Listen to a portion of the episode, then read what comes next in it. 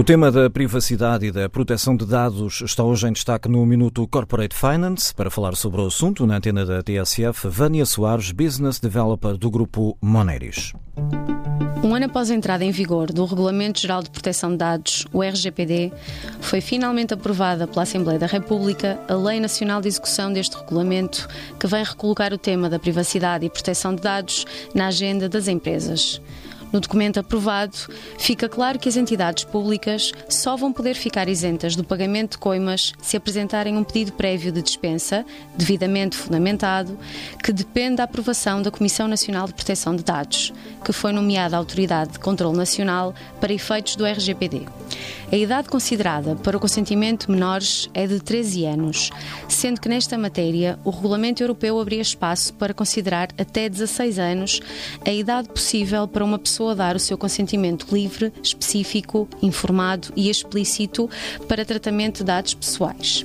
A Lei de Execução define também que a recolha de dados biométricos no âmbito da relação laboral apenas poderá ser efetuada para fins de controle da assiduidade e acesso às instalações e a sua utilização obedece a regras específicas e definidas. Relativamente aos dados de saúde e genéticos, apenas podem ser acedidos por profissionais, devidamente abrangidos pela obrigação de sigilo e exclusivamente através de meios eletrónicos, sendo que o acesso a estes dados deve ser comunicado ao titular. Muito esperada também era a definição das coimas mínimas que diferem entre empresas de grande dimensão e PME.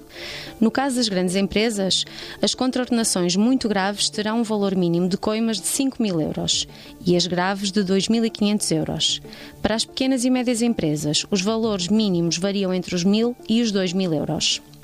Note-se que o RGPD não é suscetível de ser alterado ou adaptado em cada Estado-membro, já que a sua implementação é direta.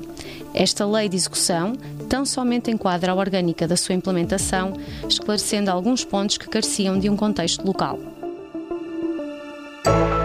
Este programa é oferecido pela Moneris.